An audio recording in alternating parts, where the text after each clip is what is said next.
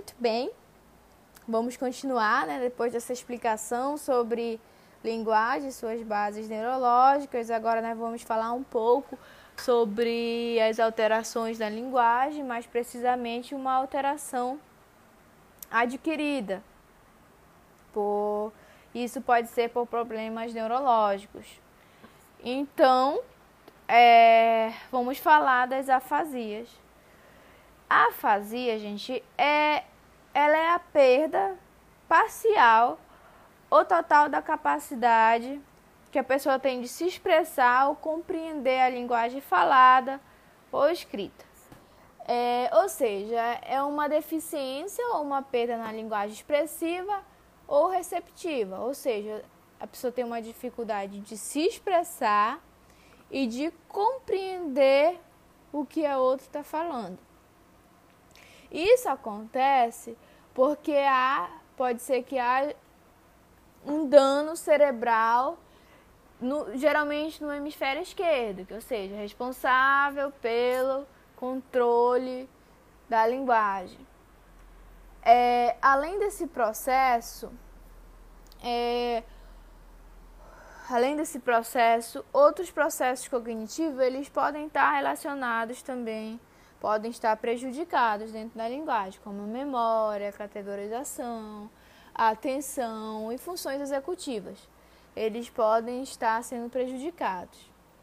Vale lembrar, como eu falei anteriormente, ela é uma alteração adquirida por problemas neuro neurológicos. Isso pode acontecer em, quando acontece acidentes vasculares, traumatismo cranianos é, doenças degenerativas, demência, entre outros. O diagnóstico de afasia ele é realizado a partir do desempenho do paciente em tarefas de linguagem oral e escrita, que elas avaliam a compreensão, a expressão, a nomeação e repetição no níveis da palavra, da sentença ou do discurso. O prognóstico de afa da afasia ela, ele depende muito da gravidade inicial dessa manifestação, da extensão e do local da lesão cerebral.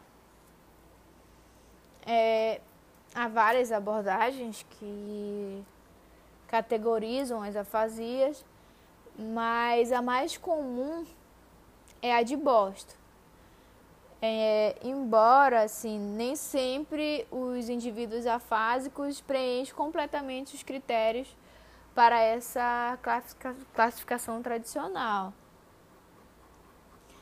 É, os pacientes eles podem apresentar dificuldade de ler, de escrever, de falar, de compreender ou repetir a linguagem. É, o indivíduo que é acometido por, por, por afasia é, podem apresentar afasias do tipo fluente, que são lesões posteriores, que são caracterizados por fala fluente e articulação relativamente normal. Mas existem. Ele fala bem, ele se articula normal, mas há uma dificuldade em compreensão verbal e repetição. Há também presença de parafrasias, em que a pessoa pode produzir sílabas, palavras e até mesmo frases de forma involuntária. É, vamos dar exemplo, as afasias de Wernicke, de condução anômica, transcortical e sensorial. Isso que eu falei anteriormente são as afasias fluentes. Agora vamos falar das afasias não fluentes, que são lesões anteriores, em que a compreensão verbal é relativamente preservada, mas não há produção da linguagem. Não há não há problemas na produção da linguagem e articulação. como exemplo de afasias de Broca, é, transcortical motora, transcortical mista e global. Agora eu vou estar tá falando um pouco, nós vamos conhecer um pouco sobre esses tipos de afasia.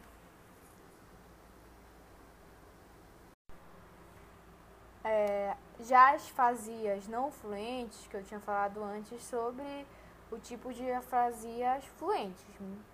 E agora vamos falar sobre afasias não fluentes.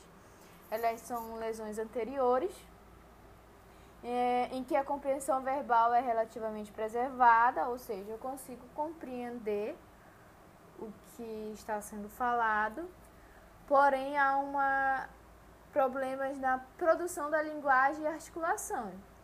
Então, é, há uma dificuldade na produção da linguagem e há uma dificuldade na articulação. As afasias do tipo não fluente, elas podem ser afasias de Broca, é, é, afasia transcortical motora, transcortical mista e global. É, agora nós vamos falar mais um pouco sobre o, esses tipos de afasias. Muito bem, depois desse intervalinho, vamos dar continuidade ao nosso assunto, que são as afasias, que são alterações adquiridas é, da linguagem. E vamos continuar falando sobre os tipos de afasias, que são existe do tipo fluente e existe do tipo não fluente. Vou, vou começar falando do tipo de afasia de Broca, mas antes disso, falar um pouquinho, relembrar um pouquinho sobre a área de Broca. É, é uma área que fica localizada no lado esquerdo do cérebro, mais precisamente na região frontal. Ela é responsável pela expressão e articulação. A pessoa que é acometida pela afasia de Broca, ela tem uma fala espontânea e repetição de sentenças não fluentes, extensão de frases reduzidas, melodia, agilidade articulatórias alteradas. Menor número de palavras por minuto, produ produção de sentenças, sentenças agramáticas, com anomias, associadas à relativa preservação da compreensão da linguagem. É, há uma dificuldade muito grande em se expressar e articular. É, a compreensão do que foi falado, ela é preservada, porém é, a expressão e a articulação ela é prejudicada. Vou dar um exemplo aqui. É, digamos que o paciente chega ao consultório e você mostre para ele uma imagem de um gato e você queira, você pede para ele dizer o que é que está na imagem. Então ele consegue compreender o que está na imagem. Porém, quando ele vai se expressar, ele não consegue. Então, ele começa, pode falar, tipo, animal, miau, miau, que é o som emitido pelo gato. É, mas a palavra gato não sai, não consegue. É, Também vamos falar da continuidade, vamos falar agora, espero que vocês tenham entendido sobre a afasia de Broca. Agora ela é uma afasia não fluente. Agora vamos falar de outra afasia não fluente, que é a transcortical motora. Na afasia trans, transcortical motora, palavra um pouquinho difícil, né? Na afasia transcortical motora, ela é identificada nos pacientes que apresentam melhor desempenho na repetição de sentenças do que na linguagem espontânea, ou seja, consegue é, repetir o que eu estou falando, mas é, a linguagem espontânea ela é um pouco prejudicada. é, geral, geralmente é, é uma fala muito lenta, é, com pouca iniciativa, estando a compreensão preservada, ou seja, eu consigo compreender, porém eu falo muito lento. A leitura, ela pode apresentar pouco ou nenhum déficit, enquanto a escrita mostra-se lentificada, tal como a fala. Ou seja, eu consigo ler com uma, digamos, uma qualidade, porém, na hora de escrever é algo lento e na hora também de falar é bem lento. É, a nomeação das coisas fica comprometida, é, embora o paciente consiga beneficiar-se de pistas contextuais e fonêmicas. No, agora vamos falar sobre a afasia transcortical mista, também uma afasia não fluente. No caso de dessa afasia transcortical mista, observa-se maiores dificuldades em compreender sentenças e nomeação, mais comum, mas assim, a, a, a capacidade de repetição ela é preservada. A expressão da linguagem mostra-se prejudicada nessa né, afasia, sendo comuns as esteroptias, a ecolalia, as habilidades de leitura e escrita, elas também elas mostram-se com déficit. Afasia global também é uma afasia não fluente. Ela pode-se dizer que ela é um dos quadros afásicos assim, ela é uma afasia mais severa, porque há um prejuízo muito severo, muito grande na expressão e na compreensão da linguagem, é, e ela tanto faz sendo oral ou escrita. É, a fala espontânea consiste em estereoptias e perseverações em que a compreensão mostra-se severamente prejudicada, podendo ser compreendida apenas comando simples. Além disso, é, a repetição mostra-se comprometida, embora algumas palavras possam ser corretamente repetidas. Então, essa é uma, um dos quadros afásicos mais graves. Falar agora sobre a afasia de Wernicke que é uma, uma afasia não. Opa, uma afasia fluente. É, antes de falar da afasia de Wernicke, falar sobre a área de Wernicke, fica localizada no lado hospital. Só para relembrar, ela é responsável, uma área responsável pela compreensão da linguagem. E pode-se dizer que ela se caracteriza por linguagem expressiva e espontânea e repetição fluente. Mas assim, não tem sentido muitas vezes essa linguagem expressiva. E essa repetição fluente, ela não tem muito sentido. Além de comprometimento da compreensão de palavras, sentenças e conservação. É, os prejuízos na compreensão da linguagem parecem refletir na inabilidade de acessar, usar ou manipular informações semânticas, mais do que uma perda nas representações semânticas das palavras. É, se eu não consigo compreender o que o outro está falando, eu não consigo expressar, digamos, a minha resposta. É só um exemplo. É o paciente com afasia de Verne que ele chega no consultório e você pergunta como você está. Aí ele vai dizer, tipo, vai falar outro assunto, tipo, nada com nada, que não tem sentido.